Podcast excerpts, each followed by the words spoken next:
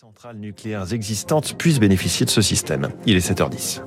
Radio Classique, l'édito économique avec les échos. Bonjour François Vidal. Bonjour François. Directeur de la rédaction des échos. L'euphorie règne à Wall Street depuis le début de l'année. Le Nasdaq, l'indice des valeurs technologiques, a bondi de près de 45%. Une performance historique, François.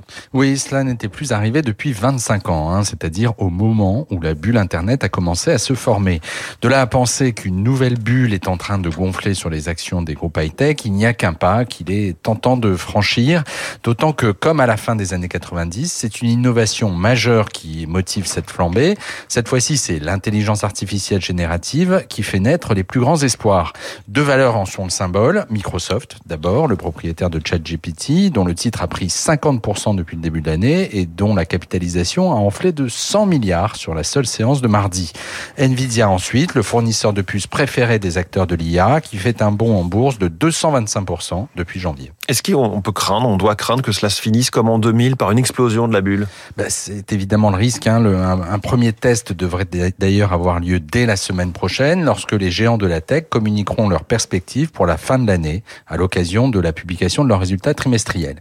S'ils tempèrent l'enthousiasme ambiant, la hausse actuelle pourrait faire long feu, mais ce n'est pas le scénario le plus probable, hein, car cet engouement pour les valeurs technologiques reflète un sentiment plus large sur les marchés. Ce sentiment, c'est le FOMO, François, un acronyme qui signifie en bon français la peur de rater le coche, un moteur puissant alimenté par l'idée que le reflux de l'inflation se fera sans récession et qu'une nouvelle phase de croissance se profile.